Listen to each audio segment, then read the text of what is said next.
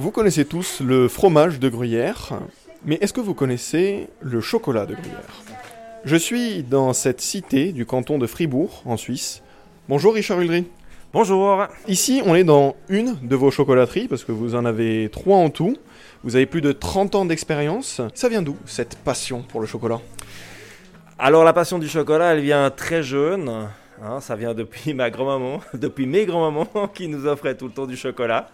Il faut savoir qu'il y a aussi euh, deux grosses entreprises de chocolat dans le canton de Fribourg, euh, deux, grosses usines en fait, deux grosses industries. Et puis euh, je dirais qu'il y a 30 ans en arrière, c'était principalement le chocolat industriel qui dominait un petit peu dans la région. J'ai eu l'envie de créer cette entreprise après avoir donné pour la première fois du chocolat à la première de mes filles.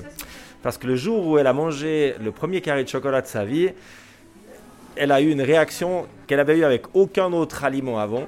Et puis, euh, comme je voulais vraiment fabriquer le chocolat depuis la fève de cacao, je me suis dit à ce moment-là, il faut impérativement que je mette en œuvre finalement euh, cette, euh, cette histoire-là pour que je puisse aussi montrer aux gens comment on fabrique le chocolat depuis la fève de cacao avec des processus traditionnels de Suisse. Qui sont?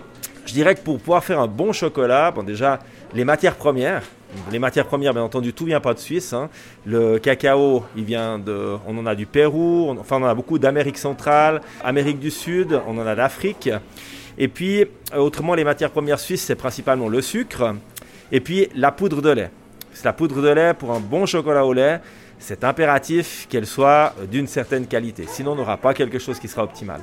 Et puis au niveau de la tradition, si on veut vraiment un très bon chocolat, il faut savoir que depuis qu'on travaille la fève de cacao jusqu'à la tablette de chocolat, eh bien ça nous prend trois mois de processus. Donc c'est-à-dire qu'il y a des phases de travail et des phases de repos qui sont hyper importantes pour avoir un chocolat de haute qualité.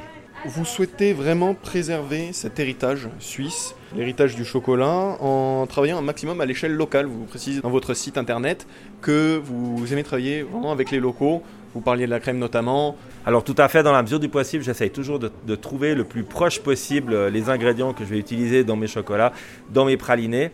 Euh, on fait beaucoup de produits à la double crème, donc notamment les truffes, on fait des gâteaux euh, aux noix, on fait pas mal de produits, des caramels aussi. Et on utilise finalement, on n'a qu'à traverser la route, hein, puisque si vous êtes ici, vous savez que la fromagerie est juste en face. Donc en fait, on travaille vraiment le plus, le plus, le plus avec la proximité. Et ça, c'est vraiment quelque chose qui est très très important. En tout cas pour nous, alors bien entendu, ce qu'il y a, c'est qu'en Suisse, il faut savoir que les matières premières, du moment où on travaille avec la proximité, elles sont extrêmement chères. Mais après, on le répercute aussi sur le prix de nos, de nos chocolats. Mais finalement, le client, quand il passe chez nous, il a vraiment un chocolat euh, extraordinaire. Alors, vous proposez des ateliers découvertes dans vos magasins. Qu'est-ce qu'on découvre dans, le, dans, vos ateliers découvertes? Dans l'atelier découverte, on découvre la fabrication du chocolat, donc ce qu'on appelle le bean to bar. Donc depuis la fève de cacao jusqu'à la tablette. Et là, euh, on démontre tout le procédé de fabrication, la torréfaction, comment est-ce qu'on comment est-ce qu'on va concasser les fèves, comment est-ce qu'on va faire la recette, euh, tout le temps que ça va prendre. On fait goûter aussi euh, le, le, cacao à différentes étapes pour que les gens puissent se rendre vraiment compte de la transformation qu'il y a au niveau de tel ou tel processus. Malheureusement, avec le Covid, on a dû freiner ça. Donc pour l'instant, comme vous pouvez voir, on n'a pas une place énorme. On est obligé de limiter un maximum euh, ces ateliers. J'espère que le Covid ne va pas nous durer encore trop, trop longtemps pour qu'on puisse ensuite euh, remettre ça euh, en place pour les, pour les clients. Donc en gros, ça dure à peu près 45, 50, 45 minutes, une heure.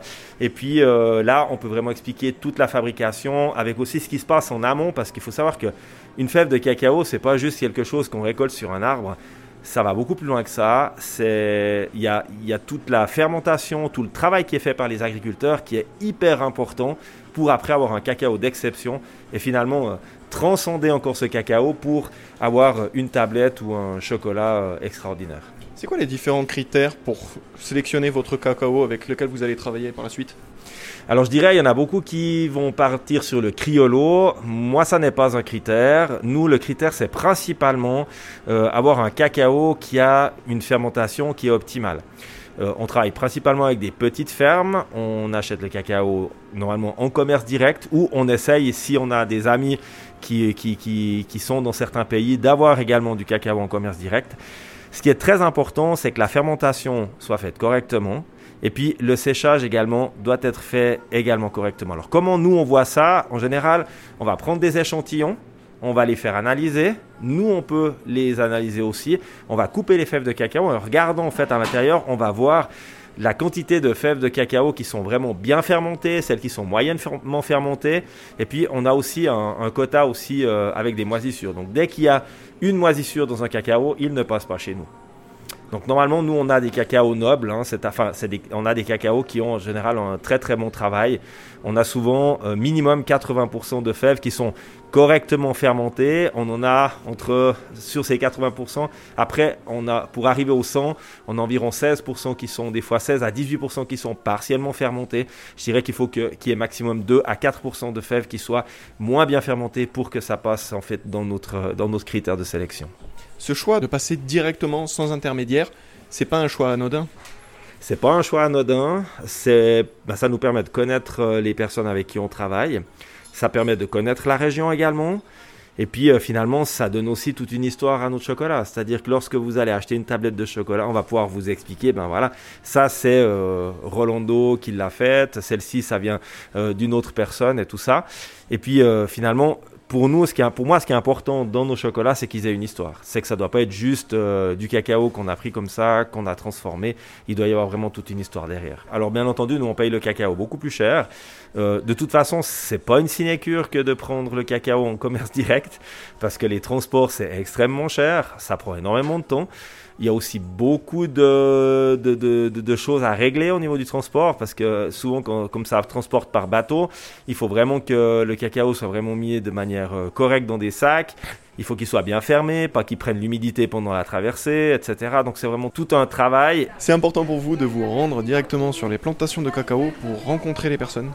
Alors, j'ai pas rencontré toutes les personnes, mais oui, j'ai été dans des plantations, surtout pour m'imprégner du travail des fermiers pour voir ce qu'ils font, pour euh, comprendre vraiment le processus de fermentation et puis aussi euh, me rendre compte euh, concrètement qu'est-ce qui, qu'est-ce qui fait que le cacao sera de bonne qualité et qui, qui sera de moins bonne qualité.